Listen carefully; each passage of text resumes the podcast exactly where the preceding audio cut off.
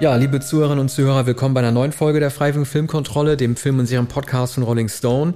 Nochmal eine Bitte in eigener Sache. Ähm, abonniert uns bitte weiterhin auf äh, Spotify, iTunes, äh, Deezer und äh, Amazon, falls ihr das noch nicht getan habt. Und äh, Arne und ich machen heute unseren zweiten Teil des Kinojahres 1993 mit einigen Schwergewichten drin an Filmen. Und wir fangen an mit dieser Melodie, die jeder kennt von John Williams.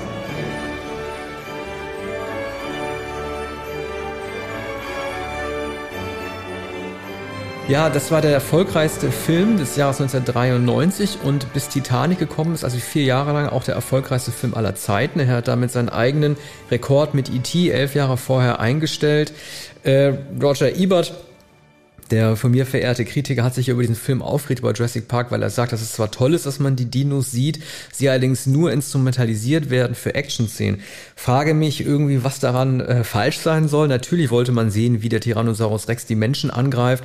Das war ja auch Sinn der Sache. Ähm, es basiert auf einem Roman von Michael Crichton und Spielberg hat da äh, auf, zwar auf eine pseudowissenschaftliche Art und Weise, aber doch filmisch notwendige Art und Weise gezeigt, wie diese Dinos entstehen konnten, nämlich äh, der von Richard Attenborough gespielte Überwissenschaftler auf seiner Insel, äh, zeigt dem Forscherteam um Sam Neill und ähm, Jeff Goldblum halt diesen DNA-Film mit dieser Mücke, die die Dino-DNA weiterträgt. Das war, fand ich, eine clevere Erzählung ohne dass man jetzt großes Wissenschaftsgefasel hatte, so einen Film für Dummies zu bringen, der uns allen näher zeigt, äh, näher bringt, was da los ist. Der Reiz dieser äh, dann zu einer Filmserie gewordenen Erzählung besteht natürlich daran, dass man sich ein paar Dinos aufgehoben hat, wie die Flugsaurier, die erst in späteren Filmen mit dazugekommen sind. Was ich nur sagen kann, ist, ich fand die Besetzung nicht durchweg geglückt. Sam Neill würden wir ja später im Piano nochmal sehen. Äh, Laura Dern. Ich weiß nicht, ich weiß, dass Spielberg mit Harrison Ford gesprochen hatte, dass er die Rolle Sam Neills übernimmt, der das dann aber nicht machen wollte. Sam Neill wirkt immer so ein bisschen, ich will nicht sagen überfordert, aber wie jemand, der nicht glauben kann, was er sieht, weil er als Mensch nicht glauben kann, was er sieht. Ja, aber das ist ja insofern ist er der Stellvertreter des Publikums. Äh, das Publikum kann ja auch nicht glauben, was, was es sieht oder zunächst nur ahnt und hört.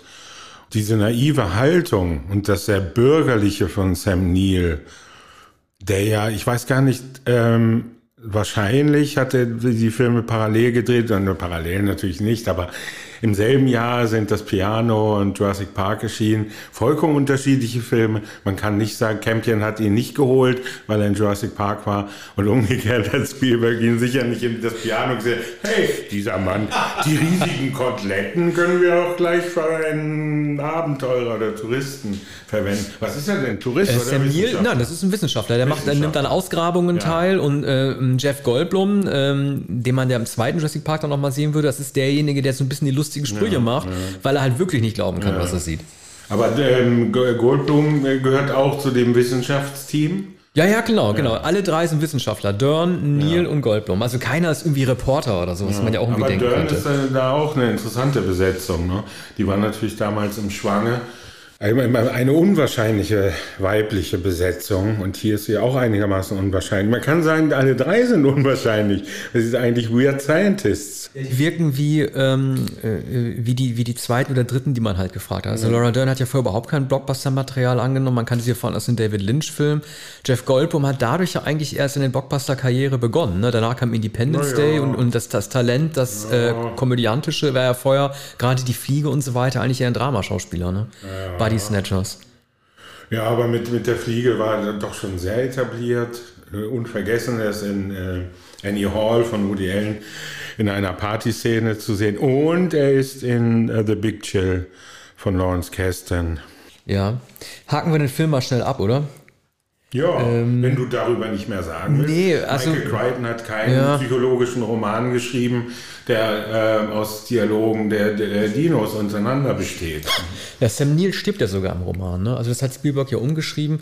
Äh, ich selber, auch wenn es hier weniger was zur Sache tut, war nie der größte Fan des Films. Ich fand die Effekte natürlich wie jeder andere auch toll. Es war sozusagen eine Weiterentwicklung der Terminator 2 Effekte. Mich hat die Story aber ansonsten wegen der schwachen Charaktere relativ kalt gelassen. Naja. Ähm, die Dinos an sich sind äh, das Spektakel und die Sensation. Ja. Wer würde es je vergessen, der es auf einer riesigen Leinwand gesehen hat, wenn sie von rechts nach links und von links nach rechts. Machen wir weiter mit dem nächsten Film, den Arne ausgesucht hat, nämlich Lasse Hallströms Gilbert Grape, der auf äh, Deutsch noch den ähm, Ort lo lokalisierenden Beititel bekommen hat, irgendwo in Iowa.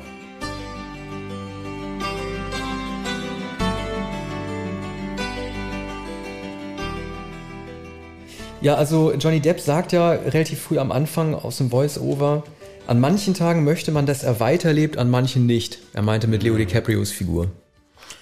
Ja, das ist der, der junge Bruder, der, wie soll man sagen, gehandicapt ist, ähm, der immer auf die Wassertürme der kleinen Stadt in Iowa klettert der einerseits eine rechte Nervensäge ist, andererseits der Sonnenschein seiner Mutter, nicht so sehr der Sonnenschein für Depp, der der Familienvorstand ist, ähm, abwesender Vater. Depp, der hier jemanden spielt, der ungefähr, hm, ich nehme an, 18 Jahre alt ist, ähm, hat die Rolle des Vaters übernommen und muss für die Familie sorgen. Es ist ein dysfunktionaler Haushalt. Die Mutter ist in spektakulärer Weise fettleibig und liegt äh, entweder sitzt auf dem Sofa oder liegt im Bett im Wesentlichen. Und ist natürlich voll, vollkommen überfordert mit der Erziehung dieses, ich nehme an, neunjährigen äh, DiCaprio, der damals natürlich noch nicht der DiCaprio war, den, den wir heute kennen, sondern der war der, sozusagen der Kinderstar DiCaprio, der äh, diese Figur sehr, sehr gut spielt, wie auch Depp sehr, sehr gut spielt, wie auch die Mutter sehr, sehr gut spielt wie die ganze Kleinstadt. Es ist ein bisschen angelehnt oder es erinnert an unsere kleine Stadt, das berühmte Stück von Thornton Wilder. Und es heißt ja auch immer, es braucht eine Stadt, um ein Kind zu erziehen. Und äh, das ist hier ein bisschen so, äh, der, der Junge ist also aufsässig und ähm, bringt viele Probleme. Ich glaube, die ähm, Debs Liebe ist Juliette Lewis, oder? Das ist eine sehr schöne Liebesgeschichte, die wiederum erinnert an Peter Bogdanovichs Last Picture Show. Mir sind auch ein paar Sachen aufgefallen. Also ähm, ähm, ich habe jetzt die Stadt nicht mehr parat, wo der Film spielt in Iowa.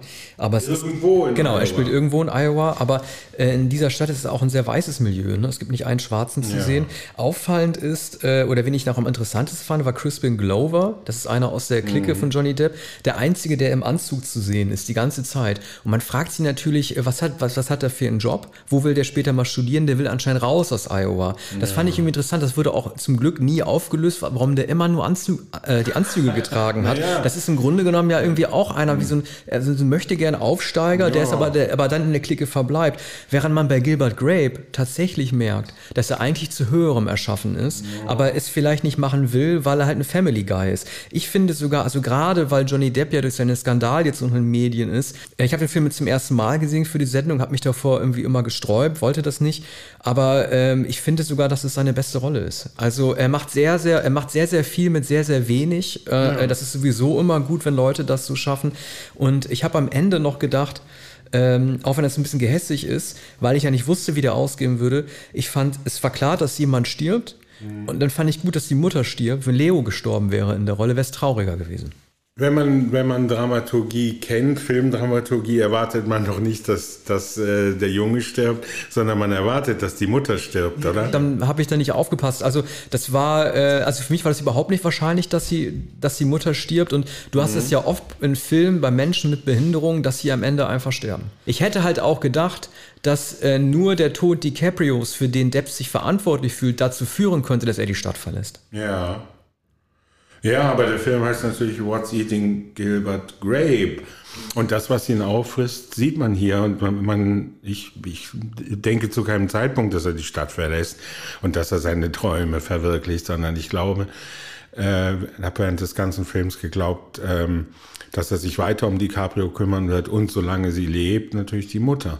Aber die Mutter ist natürlich ein wahrscheinlicheres Opfer als DiCaprio. Denn woran könnte DiCaprio sterben? Er müsste schon vom Wasserturm fallen. Dass es sein kann, dass er jeden Moment stirbt aufgrund seiner Behinderung. Das wird ja, am Anfang ja schon festgelegt. Aufgrund seiner ne? Behinderung. Ja. Aber äh, das, äh, das weiß ich nicht mehr was genau. Ich auch nicht. Der läuft halt auch nie in Gefahr. So, man hast es ja, äh, äh, es gibt hier immer irgendwie äh, körperliche Schwächen, die mit den Geistigen einhergehen, Stoffwechselprobleme und so weiter. Mhm. Ähm, du hast natürlich recht, es gibt zu keiner Zeit im Film eine Situation außerhalb der Tatsache, dass er auf die hohen Gebäude klettert, die für ihn körperlich, biologisch so gefährlich sein könnte, dass er äh, nachts einschläft und nicht mehr aufwacht. Ne? Das stimmt schon. Ich hatte, ich wäre einfach davon ausgegangen, dass das, äh, also allein schon dramaturgisch als Tearjerker-Moment, dass ihm was passieren würde, würde und nicht der Mutter. Ja, aber die Mutter ist natürlich auch ein Tearjerker. Es ist wahrscheinlich, dass sie stirbt, aber es ist, es ist auch so etwas wie eine Erlösung oder eine Gnade für die Familie. Sie haben es erwartet. Es ist natürlich schlimm für, für den jungen Sohn, weniger vielleicht für Depp. Depp weiß aber, er wird nicht entkommen. Es ist eine sehr, sehr gute Rolle, die Depp tatsächlich nach den auch schon äh, früheren spektakulären Rollen noch einmal als den großen Schauspieler seiner Generation auf den Plan brachte. Und es ist wahrscheinlich der beste Film von Lasse Hallström, abgesehen von Aber the Movie natürlich. Also ich, ich war froh, dass du ihn ausgesucht hattest, weil ich dadurch den Grund hatte, ihn zu gucken, auch wenn ich keine Lust hatte und dann gemerkt habe, dass ich ihn auch sehr gerne gesehen habe. Aber wie ist es mit dem Piano, über den wir jetzt noch nicht sprechen? Äh, ja, ja, ich, ich war mir ziemlich über den sprechen, weil es wahrscheinlich ja. übernächstes. Ich war, äh, ich war mir ziemlich sicher, dass er mir nicht gefallen äh, würde mhm. beim, beim Rewatch, aber war dann doch positiv überrascht. Mhm. Machen wir erstmal weiter mit einem meiner Filme. Ja. Äh, und zwar mit, ähm, äh, ich kündige erst die Musik so an, ich habe die mit Untertiteln geguckt. Und bei Untertiteln wird ja meistens immer viel schwieriger dann auch in Klammern so die Musik noch beschrieben. Ne? Da kam dann Soft Romantic Song Playing, als dieses Lied kam und das spielen wir jetzt ein.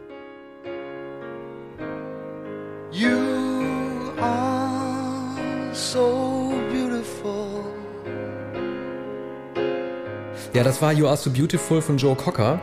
Eines, ein Soft Romantic Song Playing. Eines meiner Lieblingslieder, das in diesem Film Carlitos Bay von Brian De Palma eine sehr große Rolle spielt. Äh, als Music Supervisor dieses in den 70er Jahren auch im Disco-Milieu spielenden Films war übrigens Jellybean Benitez engagiert. Den kennt man ja als New Yorker, äh, spät 70er bis mit 80er äh, Resident DJ in einigen der besten Clubs. Auch ein Förderer Madonnas gewesen. Er hat jetzt musikalisch diesen Film, der in den 70ern spielt, mit eingerichtet. Ich habe hier Also Beautiful von Joe Cocker praktisch damals erst entdeckt, 1993. Das war sozusagen ein Song für eine ganz neue Generation. Also, ich halte Kalitos Way für den besten Film De Palmas. Ähm, nicht nur besser als die vorherige Kooperation in Scarface, sondern überhaupt sein besten, weil er ein, so ein, so ein romantischer Film ist. Man macht ja De Palma oft diesen, auch wenn das ein Klischeesatz ist, äh, Vorwurf Style over Substance. Äh, so ganz kann man sich in diesem Film nicht äh, davon freimachen, weil äh, Pacino und Jean Penn, die sehen beide so gut aus in ihrem Make-up und ihren Klamotten, dass man die ganze Zeit nur auf die äh, spärliche Lockenfrisur von John Penn achtet, als auch auf diesen perfekten äh, Vollbart und Haarlook äh, Pacinos in Kombination mit der Lederjacke, die übrigens auch trägt, wenn er mal aufs Meer rausfährt, um diesen einen Typen da irgendwie aus dem Wasser zu ziehen. Also das ist schon irgendwie ein bisschen natürlich ablenkend, äh, unabhängig davon, dass die Story halt irgendwie so toll ist. Ich will mal kurz über die Frisuren reden und generell, dies ist einer der letzten Filme, der äh, Menschen, so wie in den 70er waren, auch zeigt. Ich glaube, ich habe es im anderen Kontext schon mal besprochen, mit äh, spärlichen Haaren oder mit verzweifelten Versuchen, sich die Haare über die Glatze zu äh, streichen. Das ist ein sehr gutes dramaturgisches Element, um zu zeigen, wie windig doch manche Darsteller sind, die in Wirklichkeit etwas ähm, äh, verstecken wollen. Ja, aber bei den späteren Filmen werden doch diese Elemente, Koteletten, über die Glatze gelegte Haare, zu, viel zu lange Haare, die über den Hemdkragen reichen, werden doch gerade inszeniert und ausgestellt.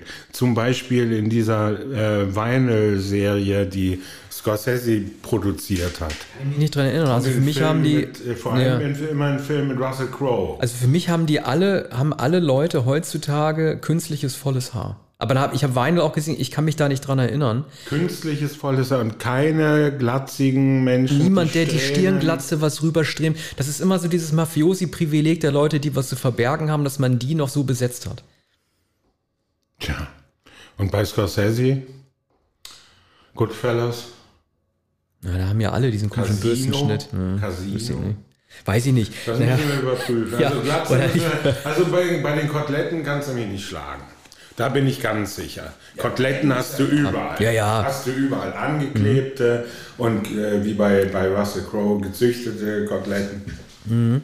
Ähm, ich finde halt bei diesem Film, äh, im Grunde genommen wäre es auch eine Überlegung wert gewesen, den Film nicht aus Kalitos äh, Sicht zu erzählen, sondern aus der von Kleinfeld gespielt von John Penn, weil eigentlich ist es ja auch seine Geschichte. Er ist ja derjenige, die Geschichte Kalitos ist da eigentlich gar nicht mal so die interessante. Er ist derjenige, der aus dem Gefängnis kommt und alles richtig machen will, aber dann, als, äh, aber dann so in Verpflichtungen hineingerät, dass er irgendwie äh, scheitert. Ihm wird die zweite Chance genommen. Mich hat das ein bisschen erinnert, auch wenn es thematisch nicht deckungsgleich ist, an Geschichten wie Lost Highway, von David Lynch oder äh, Vertigo von Hitchcock, in denen Menschen auch ein zweites Mal die Gelegenheit bekommen, einen Fehler wieder gut zu machen oder die Geschichte anders ausgehen zu lassen, aber in die gleichen Muster halt hineingeraten, die die Umwelt ihnen äh, auferlegt. Ja. Ich finde halt Kleinfeld als derjenige, der immer größenwahnsinniger wird, wäre vielleicht die interessantere Figur gewesen, das aus seiner Geschichte zu erzählen. Mhm. Ansonsten finde ich halt irgendwie, ähm, dass er relativ äh, lustige habe ich das in äh, Sätze auch notiert hat, ne? also als dann Kalito sterben muss,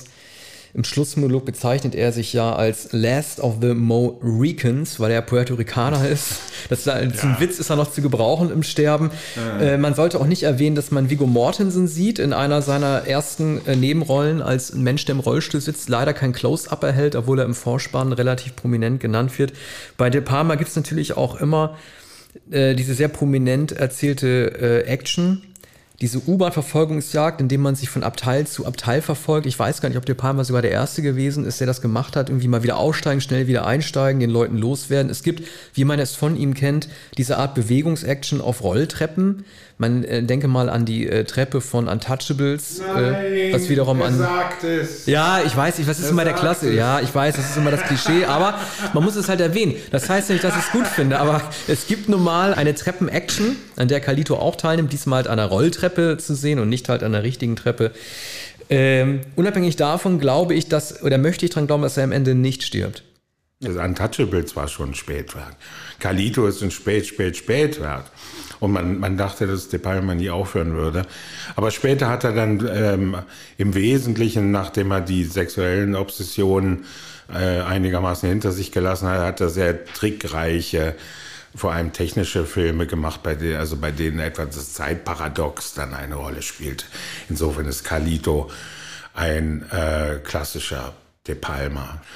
Nun äh, zu einem Film, zu dem vielleicht entscheidenden Film des Jahres, äh, das Piano von Jane Campion und die Musik traumhaft von Michael Nyman.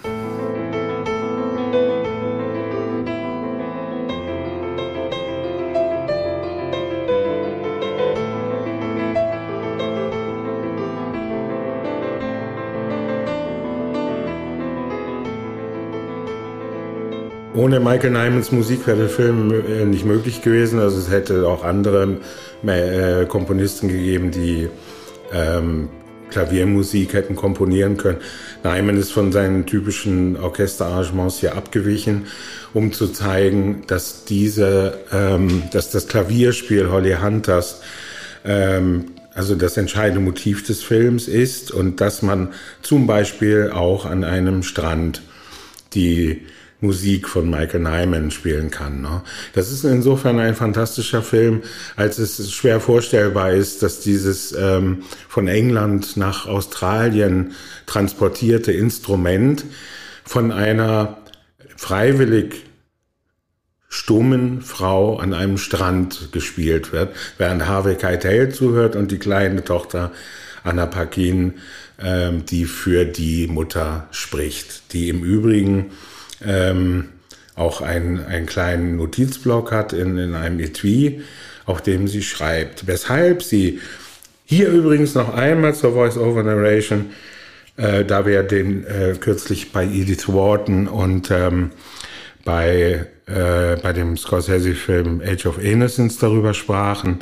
Hier ist es so, dass die Frau, die das erzählt, die stumme Frau ist. Und sie sagt, die Stimme, diese, weil, bevor du fragst, die Stimme, die sie hören, ist die Stimme im Kopf von Holly Hunter. Da habe ich auch richtig aufgepasst. Aber da also hast bei, du dich nicht gewundert, anders nee. bei Age of Innocence. Ja, aber das kann ich... Also, aber also, erklärt. Ne, das, das, also, ja, und beziehungsweise, ähm, also man, man ordnet diese, ich habe diese Stimme sofort richtig zugeordnet, äh, äh, so intuitiv, das konnte ich bei Age of Innocence nicht, ja. weil ich immer davon ausging, das müsste die Stimme sein von Michelle ja. Pfeiffer oder von Winona Ryder, auch wenn es eine andere Synchro ja. gewesen ist. Und hier stellt die Erzählerin sich vor und auch dieses Paradox, dass sie gar nicht spricht, aber hier spricht sie deutlich vernehmbar, sonst würde man annehmen, dass es ihre Tochter ist, die dann gezeigt wird. Man sieht die Ankunft von England nach Australien nach einer ganz langen Fahrt. Äh, da kann man annehmen, dass sie sehr bedrängt wurde von den wüsten Seeleuten, die sie da an Bord bringen. Sie hat äh, viel Gepäck dabei. Und in dem größten äh, Holzkasten befindet sich das Klavier, das aus England kommt. So, sie ist von ihrem Vater verheiratet worden mit äh, Sam Neill. Sam Neill äh, ist so, er ist hier wieder auch eigentlich der Naive. Der ist ein Australier, der im Wald lebt und der glaubt, ähm, also der, dem die Frau beschrieben wurde und es wurde auch gesagt, dass sie stumm ist. Er sagt aber schon am Strand, na, also, dass sie so klein sind, das war mir aber nicht äh, im Brief geschrieben worden. Ne? Und was, er, was ihm auch nicht geschrieben wurde, ist, äh, dass diese Frau Ada ähm, sehr äh, aggressiv ist. Die ist sehr entschlossen. Äh, sie, sie kann nicht sprechen, spricht aber durch ihre Tochter. Die Tochter hat eine sehr enervierende Stimme, jedenfalls in der Synchronfassung. Sie ist sehr laut und äh, auch ihre Anweisung oder das, was sie aufschreibt, ist sehr entschieden und sehr entschlossen. Und sie möchte, dass das äh, Klavier in den Wald gebracht wird, in, in, in die Behausung. Immerhin hat äh, Sam Neill als, als Waldarbeiter äh, sogar Bedienstete, die da wohnen und ähm, hat wenig Verständnis dafür, dass sie äh, weiterhin Klavier spielen will. Zunächst können, kann dieses Piano vom Strand nicht in den Wald gebracht werden, weil es zu schwer ist. Und es bietet dann der Angestellte und Waldarbeiter Harvey Keitel an, dieses Klavier gegen ein Stück Land einzutauschen, also ein Stück Land, das Sam Neill ähm, äh, also dass er Sam Neill geben will. Sam Neill sagt, ich habe kein Geld. Dann sagt Keitel, gib mir doch das Klavier. So, er hat, hat aber nicht, kann gar nicht Klavier spielen und ähm, dann liegt die Idee nahe, dass Ada eben das Klavierspiel beibringt. Und die weigert sich zunächst und sagt, dieser blöde Esel, ne, der ist doch, der ist doch dumm. Also ähm, dieser Film, also du hast völlig recht, ich, in deiner ähm, Bewunderung dieses Films kann ich dir nicht hundertprozentig zustimmen. Aber dies ist tatsächlich ein Film, der im Gegensatz zu Power of the Dog etwas, also den auch Camping gedreht hat, der etwas zumindest zu sagen hat. Ne? Ähm, ich bin mir zwar ziemlich sicher, dass dieser Film heute wahrscheinlich von einer ähm, Stummfrau gespielt werden müsste. Es wäre heute wahrscheinlich nicht mehr möglich, Holly Hunter zu besetzen, die dafür auch den Oscar bekommen hatte. Das war sowieso der Punkt. Dieser Film hat einige Oscars bekommen, auch für Pac-Man. Ich glaube ich, die jüngste Os Oscar-Gewinnerin in der Nebenrolle. Äh, in einem Jahr, in dem der Film nicht mit Schindlers Liste hätte konkurrieren müssen, wäre er wahrscheinlich auch als bester Film ausgezeichnet worden. Du hast ja völlig recht. Strandnatur ist gleichzeitig schön und laut. Ich fand fast die Strandszenen noch am besten, also beeindruckender als dem, äh, als dem Dschungel. Ähm, aber er hat auch ein paar Sachen, äh, bei denen ich so ein bisschen, er weiß ja, also skeptisch war. Also zunächst mal werden die Maoris, äh, man muss es halt einfach so sagen, ja, sie werden dargestellt äh, wie die letzten Trottel muss man einfach mal sagen. Das sind die Eingeborenen, äh, das sind die Eingeborenen, die Angst haben vor den magischen Geräuschen, wenn sie aus Versehen das Piano fallen lassen und dann zu allen Seiten wegspringen. Ja. Also das gibt's doch gar nicht. Dann werden sie da, dann werden sie noch dargestellt wie die Wilden, die auf, ähm, die auf den Pianotasten rumhämpern, äh, hämmern und sie schlapp lachen, wie mhm. die vermeintlich gebildeten Leute, Leute aus dem Westen das für Musik halten können. Das ist eine sehr blöde Darstellung. Also gerade wenn man davon ausgeht, dass Campion auch eine Neuseeländerin ist, die werden wirklich nicht, die werden wirklich nicht gut gezeigt. Positive Sachen sind. Aber ähm, vielleicht weiß Jane Campion das, weil sie Neuseeländerin ist. Ja, aber guck mal, auch dieses mhm. Theaterstück, als die Maoris dann da rein, äh, da reinbrechen und alles durcheinander wirbeln, weil sie denken, da könnte ja. wirklich jemand ermordet werden, das ist, das ist einfach mhm. nicht gut gemacht. Also, äh, dann, ähm, was ich sehr positiv fand, war die Darstellung Sam Niels. Ich mochte ihn einfach. Er ist ein Gefangener in den Konventionen, er kommt aus der Sache nicht raus. Erinnert mich so ein bisschen an Nurse Ratchet aus ähm, Einen Flug übers Kuckucksnest, von der, die ja auch viele so als Dämon oh. dar, äh, äh, so dargestellt haben. Aber auch sie ist eine Überzeugungstäterin, die etwas gelernt hat und aus dem Muster nicht ausbrechen kann. Und das du meinst, was meinst du mit dem Muster bei Neil? Was ist naja, das Muster bei Neil, Neil könnte ja erkennen, dass, dass die versprochene Ehe nichts ist, wenn die Frau mhm. ihn nicht liebt. Er mhm. greift jetzt zum drast drastischsten Mittel überhaupt mhm. und hackt ihr ja den Finger ab, sodass sie nicht mehr richtig Piano spielen kann. Und im Grunde genommen, er macht ja, er macht ja was sehr, sehr Gutes am Ende.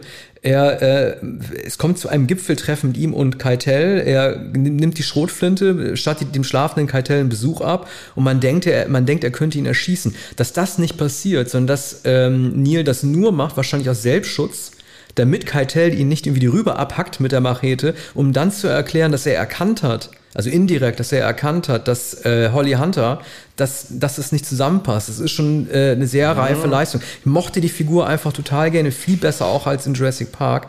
Äh, unabhängig davon, dass ich bei, also das sah natürlich ein bisschen doof aus, wie er den Spion gemacht hat und hinter der Hütte so geguckt hat, wie die beiden sich lieben. Man muss ja. übrigens zu, zu Keitel auch sagen, ich habe da mal nachgeguckt, wie alt er ist. Der war da schon Mitte 50.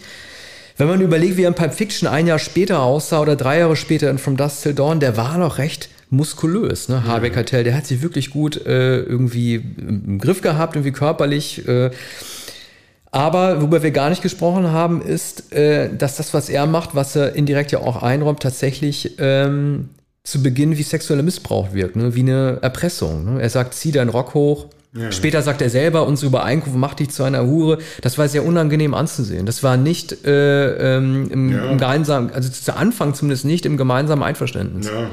Na, Jane Campion hat den Film sicherlich gedreht damit sich alle wohlfühlen, wenn sie den Film sehen. Ne? Deshalb ist es ein so guter Film. Er beginnt äh, mit sexueller Erpressung, mit, mit sanfter sexueller Erpressung. Da sagt er, äh, weißt du, was ein Tauschgeschäft ist, was ein Handel ist. Wir schließen, ich möchte einen Handel mit dir abschließen.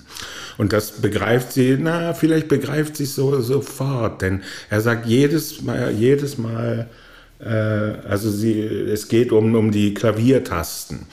Ähm, er sagt, jedes, äh, du kommst so oft zu mir und spielst für mich, wie es Klaviertasten gibt. Und da handelt sie sofort und sagt nicht alle Tasten, sondern die schwarzen Tasten. Nur die schwarzen Tasten und sagt, ja, das ist ja nur die Hälfte. Aber gut, die Hälfte. So, das ist dann eigentlich zunächst die Vereinbarung und das entwickelt sich dann. Ja, das ist ähm, also die Grundlage dieses Drehbuchs für das Campchen, glaube ich, den Oscar bekommen hat, noch nicht für Regie, sondern. Nee. Sicher, also ich das kommt darauf an, das na, das kommt darauf an, ob das adaptiert wurde oder nicht. Wenn es adaptiert war, ging das an, äh, ging, ging, das an Steven äh, Seilian für Schindlers Liste. Ja, genau. Wenn das ein Selbstverfahren. Ja. Wobei, ich weiß nicht, ob sie dafür einen Oscar bekommen. Egal, das müssen wir mal gucken. Müssen wir nach. Ich, ich habe es auf jeden Fall geliebt, Anna Paquin zu hassen, damals wie heute. Sie ist ja das kleine Mädchen, das auch nicht ja. anders kann, sondern die Mami dann verpfeift. Sie ist ja letztendlich dafür verantwortlich, dass äh, die Affäre mit auffliegt, ne, zwischen, zwischen äh, Keitel und ähm, äh, Holly Hunter. Aber äh, gut. Ähm, der nächste Film äh, mit Musik von John Williams, Schindlers Liste.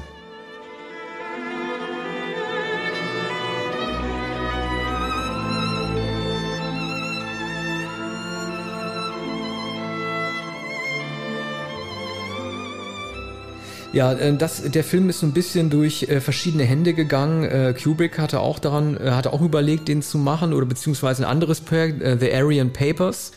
Martin Scorsese hatte daran gedacht, diesen Film zu machen. Letztendlich ist er bei Spielberg gelandet. Jetzt habe ich, ich habe ihn seit vielen Jahren nicht mehr gesehen und jetzt für die Sendung nochmal neu angeguckt. Mir ist nochmal klar geworden, ähm, welche große Rolle doch für Oscar Schindler, gespielt von Liam Neeson, das Mädchen in Rot hatte. Spielberg hat ja hier äh, auf diesen Farbfilter-Effekt gesetzt, dass er das die einzige Person in diesem Film ein kleines Mädchen äh, in Rot statt Schwarz-Weiß zeigt, um äh, sozusagen die Individualisierung der Holocaust-Opfer für Schindler auch klar zu machen, dass es Einzelschicksale sind, hinter denen, äh, es ist halt, dass sich halt hinter äh, den sechs Millionen ermordeten Juden halt auch Einzelschicksale verbinden. Das war sein filmisches Mittel, um das zu zeigen. Das ist der Moment, der für Oskar Schindler alles auslöst. Er fixiert sie ja, als er die äh, Räumung des Warschauer Ghettos, die Erstürmung des Warschauer Ghettos äh, äh, sieht, sieht er sie schon auf den Straßen, später sieht er sie inmitten eines Berges voller Leichen und das ist sozusagen der Moment, der in ihm wirklich alles auslöst, ähm, nochmal anders zu sein, als er es vorher schon ähm, gezeigt hat. Spielberg hat ja äh, für diesen Film nicht nur seine sieben Oscars bekommen, sondern auch das Bundesverdienstkreuz. Er bezeichnet das als die wichtigste Auszeichnung, die er jemals bekommen hat. Äh, ja, wichtiger als alle Oscars. Es ist ihm, glaube ich, auch zu glauben. Viele meckern ja über das Ende, ne? Dieses äh, I could have done more. Das ist ja auch zu diesem ähm, geflügelten Kritikpunkt an Spielbergs Arbeit geworden, dass es gegen Ende so ein bisschen melodramatisch äh, äh geworden sei. Als, Na, ähm, nicht nur am Ende. Ja, aber gerade am Ende, als, als Schindler ähm, äh, einzelne Wertsachen hochhält und sagt, er hätte mehr tun können. Und natürlich kann man irgendwie sagen, das wirkt ein bisschen Frank Capra-mäßig oder äh, äh, wie er da vor versammelter äh, Mannschaft irgendwie äh, seine Verabschiedung hält, so, so Roger Federer-artig. Aber mich hat das dann doch berührt und ich fand das sehr, sehr glaubhaft, dass in solchen Momenten tatsächlich dem Menschen eigentlich klar wird, was noch mehr drin, drin gewesen wäre oder nicht. Hat mich sehr berührt. Ja, der Film ist, ist natürlich ähm, sehr berührend, hat damals ähm, überwältigende Besprechungen bekommen. Zunächst wenige Einwände äh, gar, oder gar keine Einwände und man äh, fand sehr zu Recht, dass äh, Spielberg sehr zu Recht äh, die Oscars bekommen hat. Äh, Im Übrigen, weil er so oft keine Oscars bekommen hat. Und, ähm, und er hatte spektakulär äh, sozusagen alle Oscars verloren für die Farbe Lila. 1988, äh, glaube ich, 87, 86. Ähm, als er favorisiert war und man sagt, das ist das sentimentale Material, das, und Spielberg ist ein ernsthafter Filmemacher und er hat diese äh, Oscars nicht bekommen für ähm, Color Purple und jetzt eben für Schindler.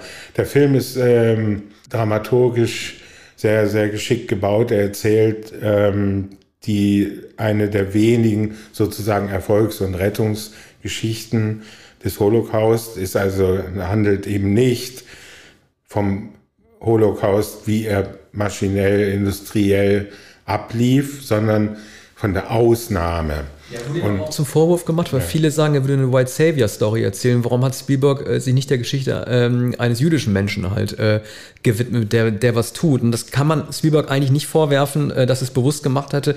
Er musste, er wollte so viele Menschen wie es geht erreichen und brauchte dafür halt vor allen Dingen die Story. Ja, freilich. Also White Savior wäre auch ein Jude gewesen, ne, ein jüdischer Helfer wäre auch ein White, White Savior gewesen. Nee, das, das meint ja was anderes. Mhm. Der, der, der White Savior meinte, dass du jemanden aus einer anderen Kultur benötigst, ah, ja. mhm. um den Leuten, die sich selber nicht helfen können, äh, auf die Sprünge zu helfen. Ja. Nun gut, also es gibt solche Filme natürlich, auch solche, die in Deutschland inszeniert wurden. Ähm, und ähm, die jeweils auch voll, voll Sentiment sind und die natürlich auch Erfolgsgeschichten erzählen. Insofern als sie nicht exemplarisch das Schicksal der vielen darstellen, sondern das Schicksal weniger. Hier ähm, exemplarisch gemacht in der Figur des Ben Kingsley. Übrigens eine Gestalt, die so also etwas äh, als, als Sekretär Schindlers hat etwas von Marcel Reich-Ranitzky, der im, ähm, ähm, in einem jüdischen Komitee im, im Warschauer Ghetto gearbeitet hat und so auch privilegiert war und Möglichkeiten hatte, die andere nicht hatten. Ne? Mhm. Also ich war ja sehr, sehr begeistert äh, von diesem Mann, der aus dem Nichts gekommen ist, nämlich Ralph Fiennes, der den Amon Goeth spielt. Ja. Es war seine erste große Rolle. Äh, wahrscheinlich hätte Spielberg richtige Stars haben können.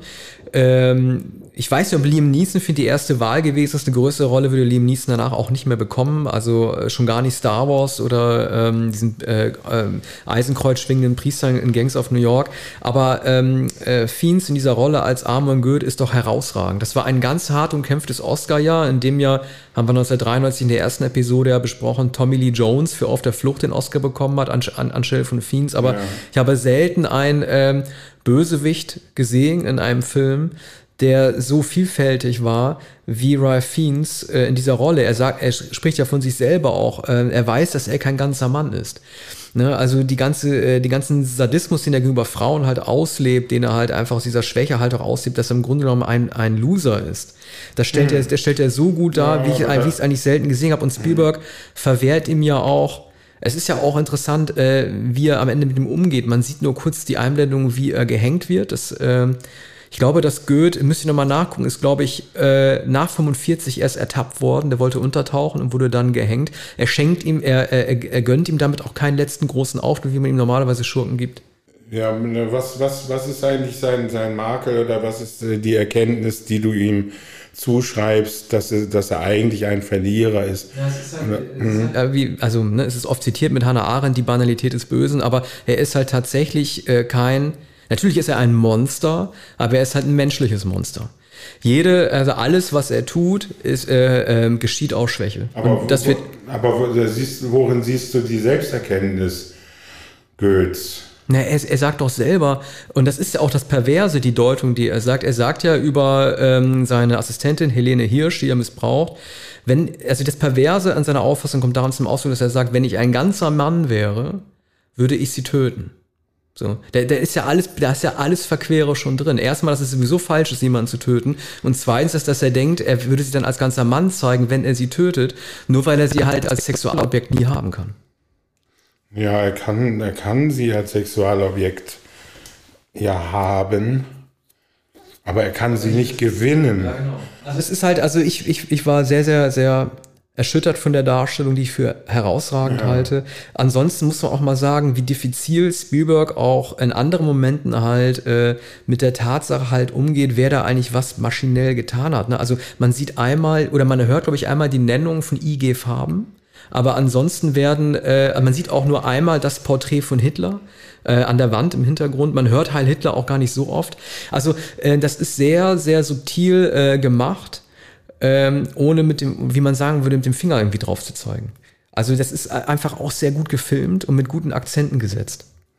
Ja, es, es fehlen sozusagen äh, manche äh, Momente, die man zum Beispiel aus Cabaret und den üblichen äh, Filmen kennt, auch aus der Holocaust-Serie, dass, dass überall die Hakenkreuze zu sehen sind und die plakativ gezeigt werden, die gellende Hitler-Goebbels-Stimme aus dem Radio und dergleichen.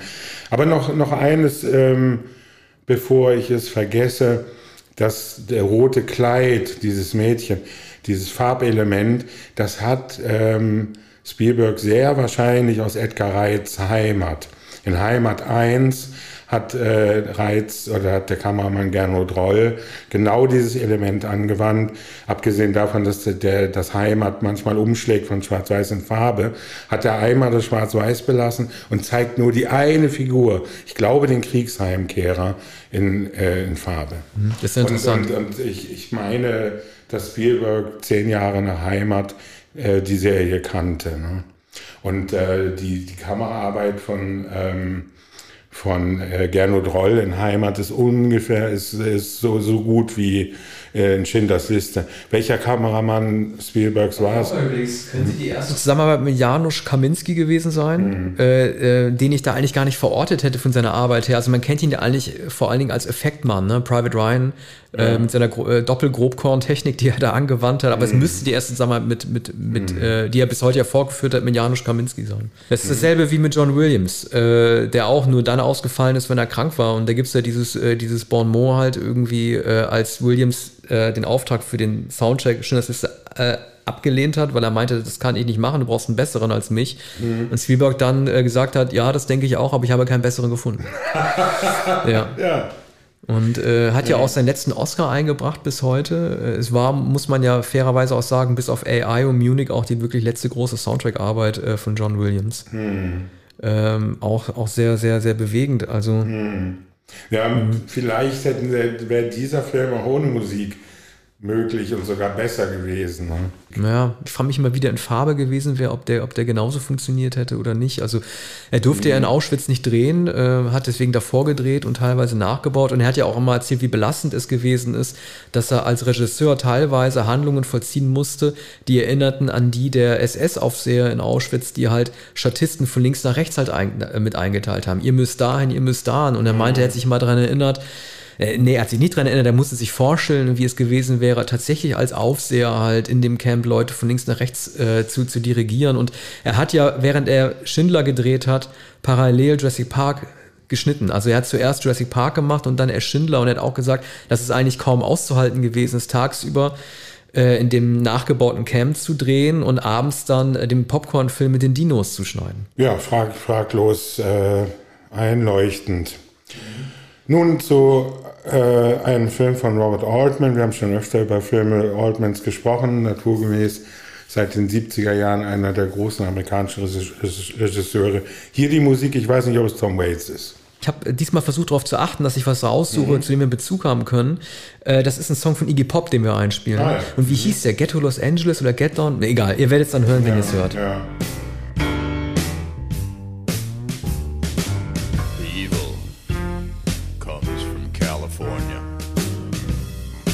Shortcuts ähm, ist nach Erzählung von Raymond Carver, der damals weniger bekannt war als heute, denn äh, Deutschland überhaupt erst übersetzt wurde und der auch in Amerika kein so großes Renommee hatte.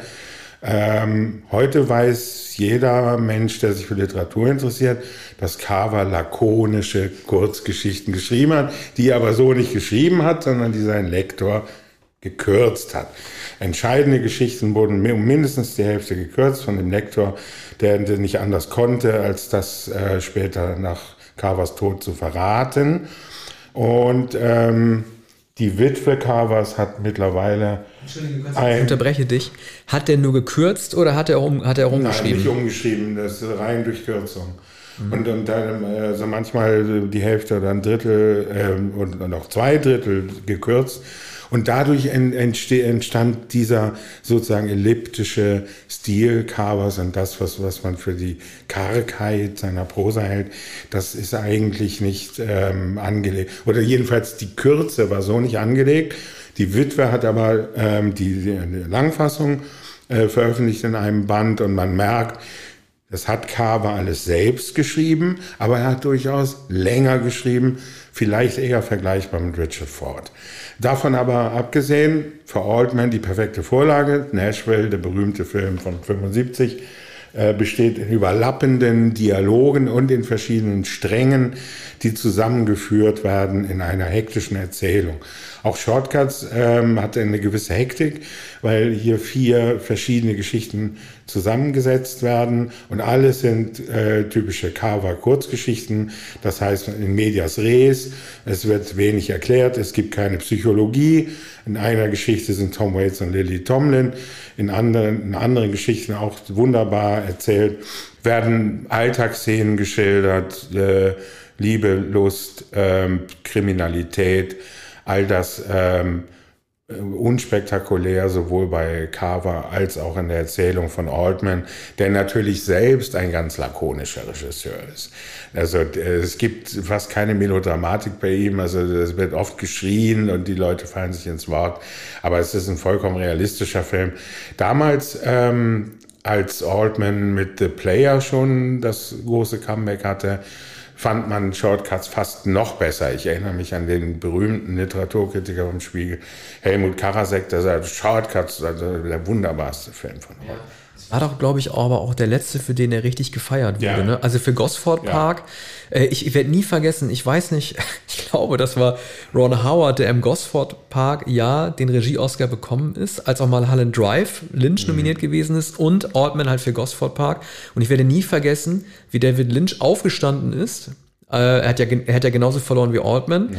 Und während auf der Bühne die Dankesrede gehalten wurde, Lynch ein paar Reihen nach hinten gegangen ist und dann Altman die Hand geschüttelt hat, dafür, um ihm zu zeigen, er ist der eigentliche Gewinner. Ist eigentlich ein No-Go für eine, für eine Zeremonie, sowas zu machen. Und ich glaube aber, Lynch hat das nicht böse gemeint. Er selber hätte auch nicht mit dem Regie-Oscar gerechnet für Mulholland Drive. Aber dass er zu Altman und Gosford Park geht und sagt halt irgendwie, ich möchte ihn trotzdem zu diesem Film gratulieren, war schon echt eine harsche, äh, äh eine tolle, nicht eine harsche, eine tolle ja, Geste.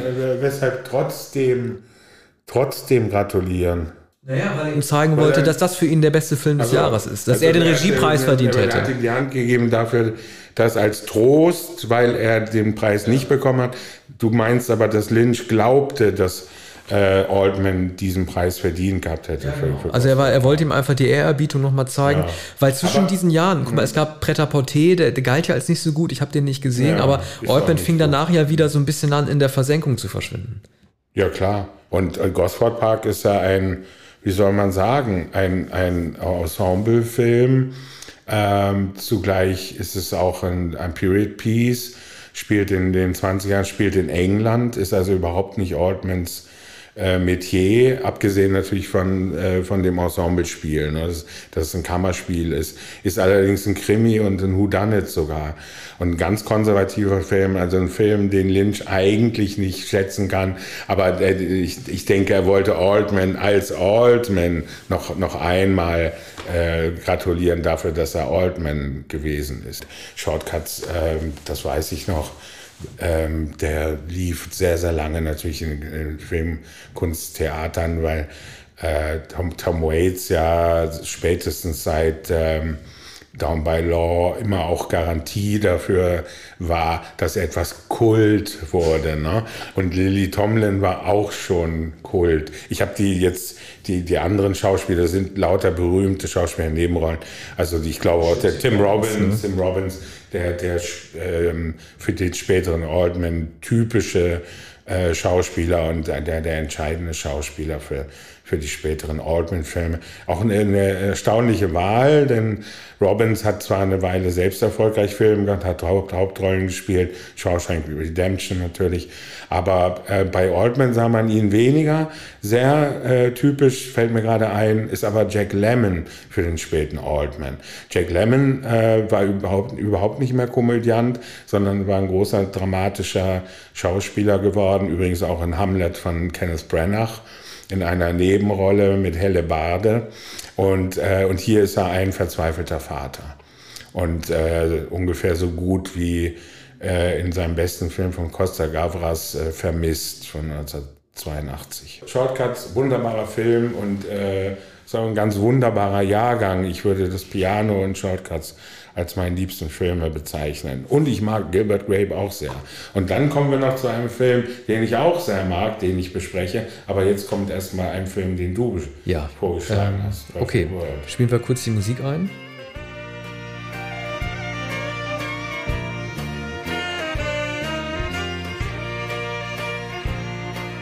Ja, das ist äh, A Perfect World äh, von Clint Eastwood. Ähm, ich könnte nicht sagen, ob es sein bester ist, dafür ist sein Gesamtwerk zu groß, aber es ist mein Lieblingsfilm von ihm. Man muss sich nochmal das Jahr 1992, äh, 93 äh, hineinversetzen. Ich habe es in ganz vielen äh, Sendungen schon mal gesagt. Ich sage es jetzt nochmal. Die Rollenauswahl, die Kostner ab 1990 gewählt hat, die war so unwahrscheinlich erfolgreich, dass man sich fragt, was für ein goldenes Händchen er gehabt hat. Ne? Er hatte der mit dem Wolf tanzt äh, gemacht, das Western-Epos. Dann kam Bodyguard, die Liebesgeschichte, haben wir alle schon besprochen. Dann kam Robin Hood, der alte Nationalheld. Und dann kam noch JFK von Oliver Stone, der Chefermittler. Jetzt ähm, nochmal äh, im Gegensatz dazu die Star Power, die er hatte und die Star Power, die auch Clint Eastwood 1992 hatte. Er hat nämlich endlich seinen Regie-Oscar bekommen für Unforgiven. So, diese beiden haben jetzt erstmal zusammen äh, gearbeitet. Das ist ein, eine derartige Star Power Power, wie ich sie eigentlich davor nur noch gesehen hatte, als äh, Spielberg, George Lucas und Harrison Ford beschlossen haben, zusammen den Indiana Jones zu machen. Ne, die beide aus anderen Ecken gekommen sind, Jaws und Star Wars, und die haben sich jetzt da fusioniert. Und das deshalb, dass dieser Film trotzdem gefloppt ist, das kann ich bis heute nicht verstehen. Das war, war, das war der erste Misserfolg den Harris, äh, den, den äh, Kostner nach dieser Gipfelstrecke hatte mit diesen vier Filmen. Und das hat nicht funktioniert. Ich frage mich bis heute immer noch, woran das gelegen haben könnte. Natürlich kann man sagen, die Geschichte ist ein bisschen zu buttrig. Ne? Also es gibt den Knacki, der ein Vaterproblem hat, und es gibt äh, den Jungen, den Zeugen Jehova, der ein ungelöstes Vaterproblem hat. Es kommt, es, es entsteht ein bisschen das, das Gefühl, dass nur der Zeuge Jehova den Knacki verstehen kann, nur der Knacki den Zeuge Jehova. Ähm, ne? Es braucht also einen Kriminellen, um die, um die Zeugen Jehovas locker zu machen, aber trotzdem funktioniert die Geschichte, weil beides eben Menschen sind, die an ihren, die an ihren Vätern gelitten haben. Ja, das ist dennoch natürlich eine ungewöhnliche Verbindung, die Geschichte einer ungewöhnlichen Freundschaft. Ja. So, das funktioniert oft. Oder äh, das geht da, wo Spannung ist, das geht bei Papillon.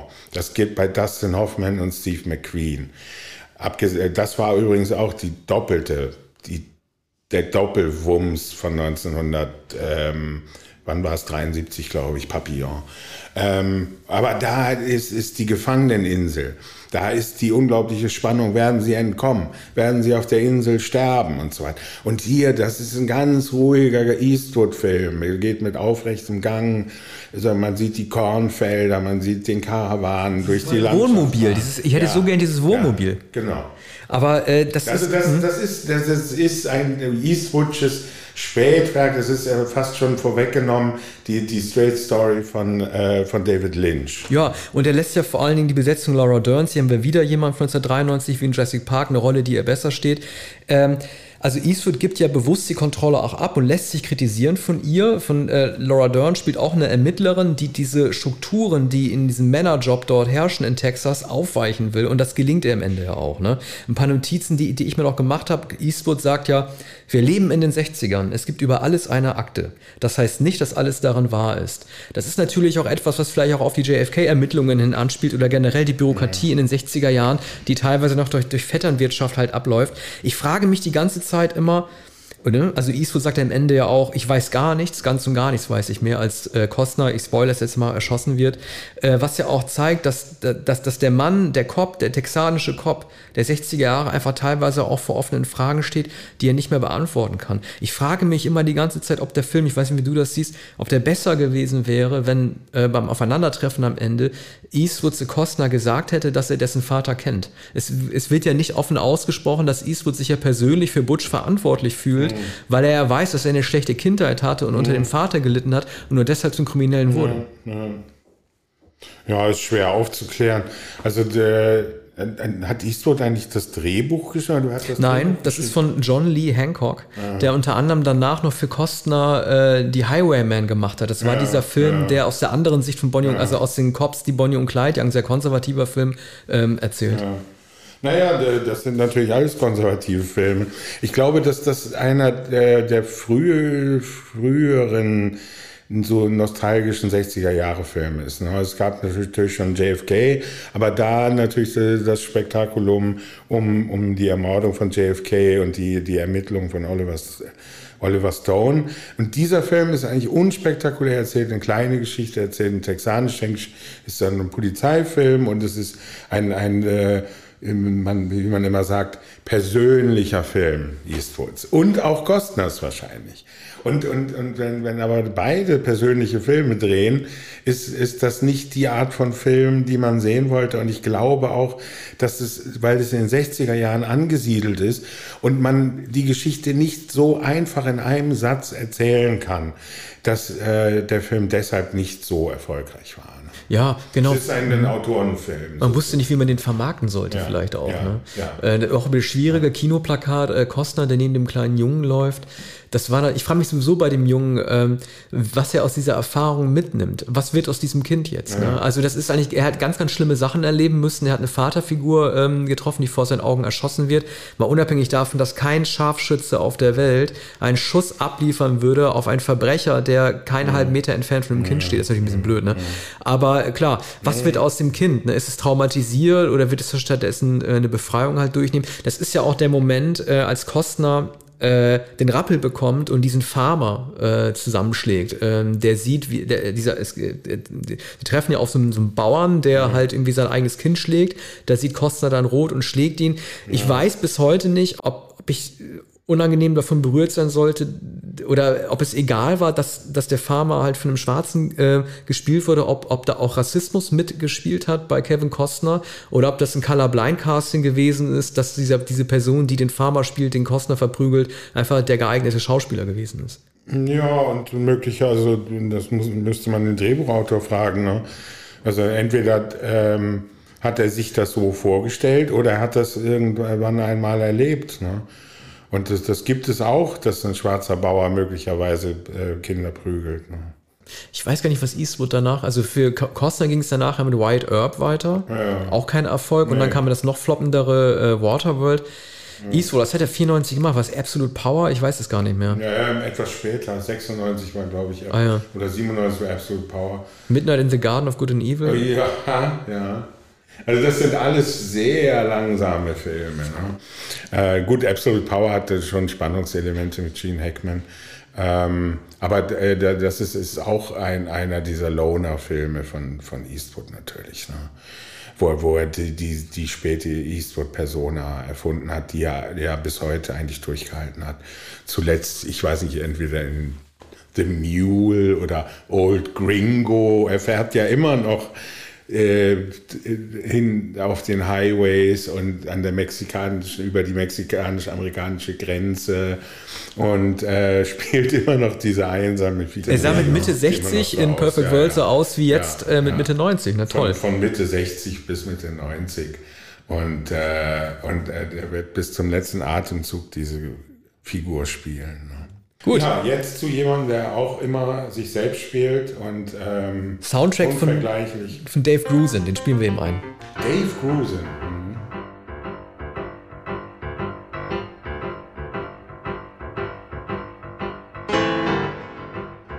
Ja, weißt du, die Musik von Dave Grusin, ne? Die wird immer in den Recherchemomenten im, im, im Film äh, gezeigt. Das finde ich halt ehrlich gesagt für einen Schwachpunkt. Die ganze Jazzmusik lässt es immer so ein bisschen klingen, als wäre im Grunde genommen die Spannung gar nicht so wichtig und als würde alles schon gut ausgehen.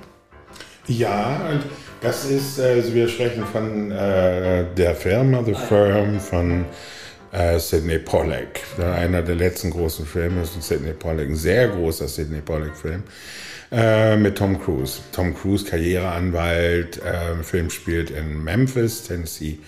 Und ähm, er wird von einer verhältnismäßig kleinen, aber feinen Firma angeheuert, hat die besten Zensuren auf, äh, auf der Universität gehabt.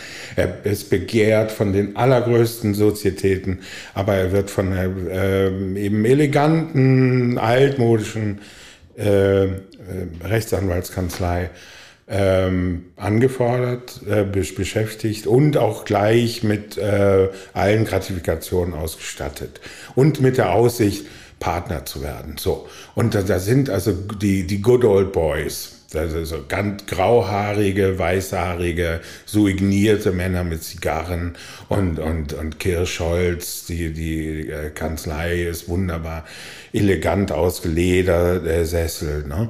Und er wird willkommen geheißen und er merkt sehr bald, dass er auch in privat äh, zu Barbecues eingeladen wird, zu rauschenden Festen und dass er sehr vereinnahmt wird, auch von den Ehefrauen der Anwälte, der äh, Leiter der Kanzlei. Und äh, zunächst fühlt er sich sehr gut aufgehoben, aber dann sieht man Gesichter, wie man sie aus Rosemary's Baby von Polanski kennt. Ne? So allmählich äh, sind die ein bisschen aufdringlich und mischen sich in sein Privatleben ein und in seine in seine Fälle. Also er hatte einen spektakulären Fall übernommen und da merkt er, dass er nicht so agieren kann, wie er es gewohnt ist und dass man ihm Fehler nachweisen will. Ne? Dann kommt, glaube ich, Gene Hackman als Ermittler dazu äh, oder steht ihm zur Seite. Die beiden sind äh, agieren dann getrennt zusammen sozusagen, haben eine etwas unterschiedliche Agenda. Der, der Schauplatz wechselt dann, glaube ich, nach Key West oder äh, Kuba, äh, nee, Key West wohl. Und, äh, und da kommt äh, Heckman zu Tode. Und also man merkt bald, ähm, äh, es geht etwas vor in dieser Firma. Äh, von Michael Crichton, äh, nicht von Crichton, von. Ähm, Geschrieben von Robert Town. Robert das Drehbuch Town, ist von Robert Town und die Literaturvorlage von John Grisham. Grisham, ja. ja.